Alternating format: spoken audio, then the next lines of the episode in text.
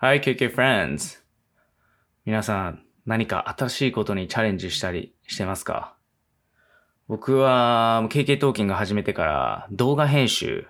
を、まあ初めて独学でやり始めたんですけど、やっぱ新しいことするのってすっごく楽しいんですけど、その面、その反面、やっぱ難しいこととか辛いこともあって、たまーにハゲそうになりますよね。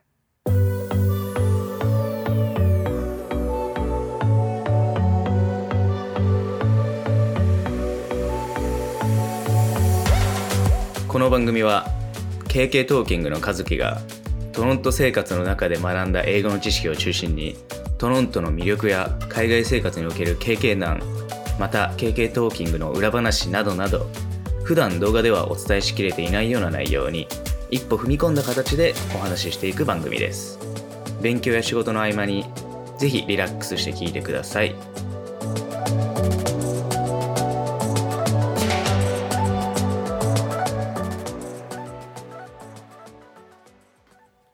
近はすごいですよね。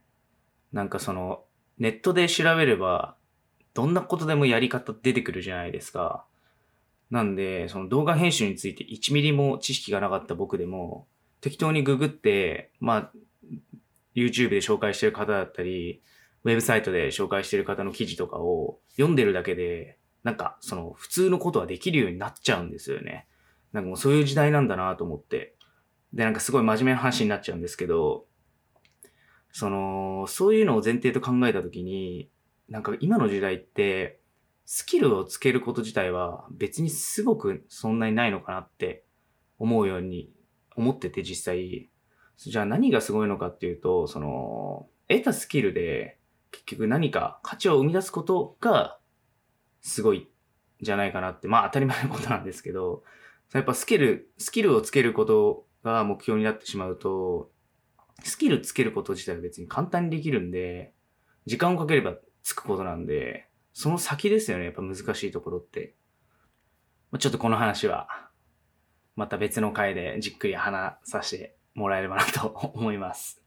まあ、今回なんですけど、なんで今回って。今回なんですけど、あ前回インスタでまた紹介させていただいた For Sure、For Sure に関してちょっとお話していきたいなと思ってます。まだインスタの投稿見てない人は、あとはまあ忘れちゃった人はもう一回これを聞く前に見てもらえればなと思います。で改めて、まあその意味回りのお話なんですけど、このフォーシュアはね、めちゃくちゃ KK でこれまでも大量に使ってきたんですよね。あの、何気なく入れてきてるんですけど、もうめちゃくちゃ使えるんで、まあ改めて今回ご紹介したいなと思って動画作ったんですよ。意味もね、すごく簡単で、間違いないとか、確かにとか、まあ絶対にとか、まあ日本語でもよく言うと思うんですけど、そんな感じの意味になって、めちゃくちゃカジュアルに使えるフレーズになります。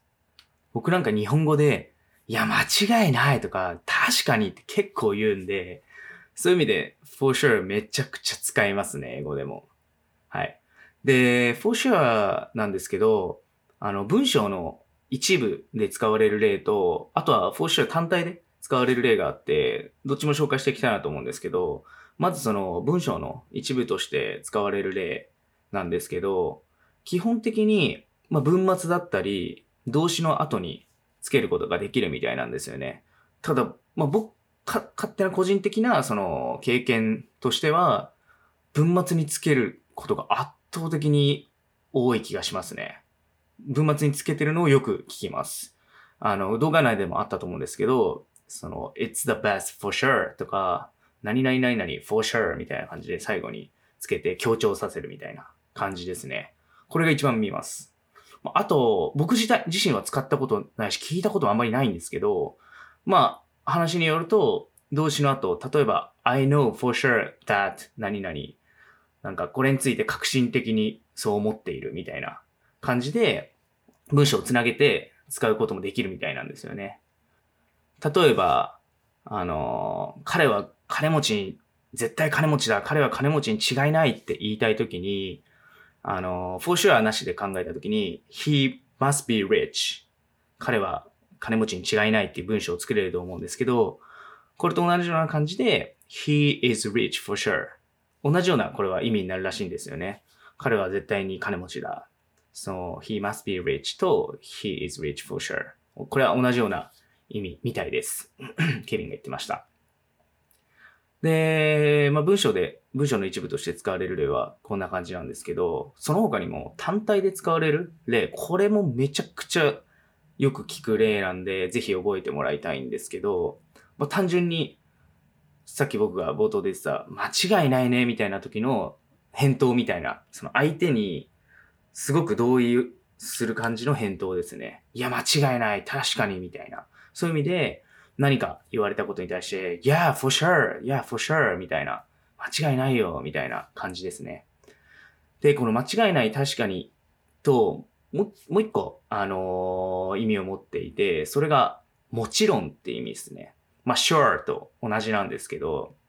これは僕がレストランでバイトしてる時にも、なんかお客さんが、すいません、これください、みたいな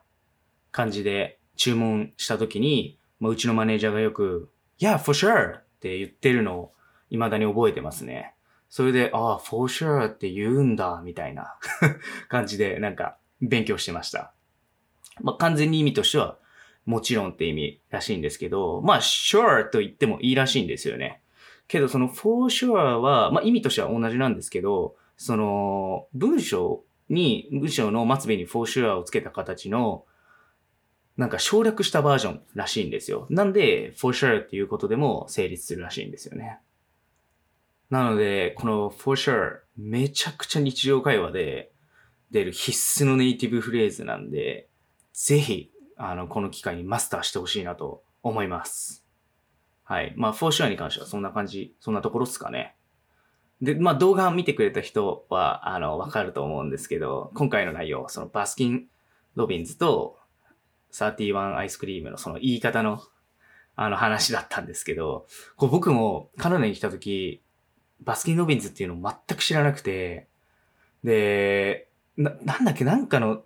流れでアイスの話になって、31っていう話をした時に、31って何？ってなったのがきっかけだったんです。まさに、こんな感じの、あの、会話が繰り広げられてて、これ多分留学行ってる人は、少なからず経験ある人と他にもいると思うんですよね。でも、日本の31のロゴにも思いっきりバスキンロビンズって書いてあるんですけどね。よく見ればわかることなんですけども、面白いですね。これ先入観というか、31と言われてるから31というお店にもなりきってるというか、まあ日本もそういった感じのそのプロモーションを行ってるんで、そうなってしまうのはしょうがないことだとは思うんですけど、こういう英語と日本語の違いはよくあるんで面白いなとは思ってます。一人で。で、実際ね、バスキン・ロビンズあんまないんですよ、こっちに。っていうか多分そんな人気ないと思うんですよね。ここまで話してちょっとバスキン・ロビンズさんには申し訳ないんですけど、僕多分今まででこっちに2店舗ぐらいしか多分見たことないと思うんですよ。でそんなに混んでる印象とかもなかったんで。というかまあトロントの場合は、その、3分の2が冬なんで そもそもアイスクリーム屋さんが、まあ、あるっちゃあるんですけど、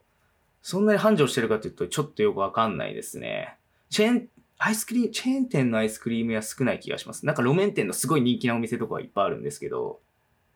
わかんないです。僕が見てないだけかもしれないです。まあでも、その、僕の友達が超人気のアイスクリーム屋さんで働いてたんですけど、そこも結局冬になると、店が閉ま、そもそもずっとクローズになるんですよね。寒すぎて誰もアイス買わないんですよ。まあ、あと、印象的にはそのスーパーマーケットで、あの、でかいアイスのボックスみたいなの買って映画見てるのとかあるじゃないですか。あれ結構、あの、あれがまさに普通な感じなんで、割と一家に一つでっかいアイスあったりとかしますね。なんでわざわざ外のアイスクリーム屋さんに行って買うっていう習慣が、わかんない。そんなに多くないのかもしれないですね。はい。でも、なんだかこっちだと、カナダってメープルリーフが有名なんで、メープル味みたいな味が結構あったと思うんで、もしこっち来る機会があれば、ぜひ頼んでみてもらいたいなと思います。わかんない。日本にもメープル味あるのかもしれないんですけど、あんまり調べてないんですいません。まあ、悲しいことにね、トロントの夏は終わろうとしてますよ。なんか日本は今、夏来たみたいな、多分梅雨明けて夏来たみたいになってると思うんですけど、こっちは徐々にね、日が暮れるのが早くなり、夜もそんなに暑くなくなり、何もしてないうちに今年の夏は終わりそうです。悲しみ。まあしょうがないね。コロナ、みんなが影響を受けてることなんで。来年はね、もっと日本からこっち来れる人が増えたらいいなと思いますし、もっと夏、たくさんのイベントをエンジョイできたらなと思ってます。ではまあ、日本もまだまだコロナとかの影響あると思うんですけど、楽しめる範囲で楽しんでもらって、楽しい夏に、夏を過ごしてもらえればなと思います。ということで、また次回のエピソードを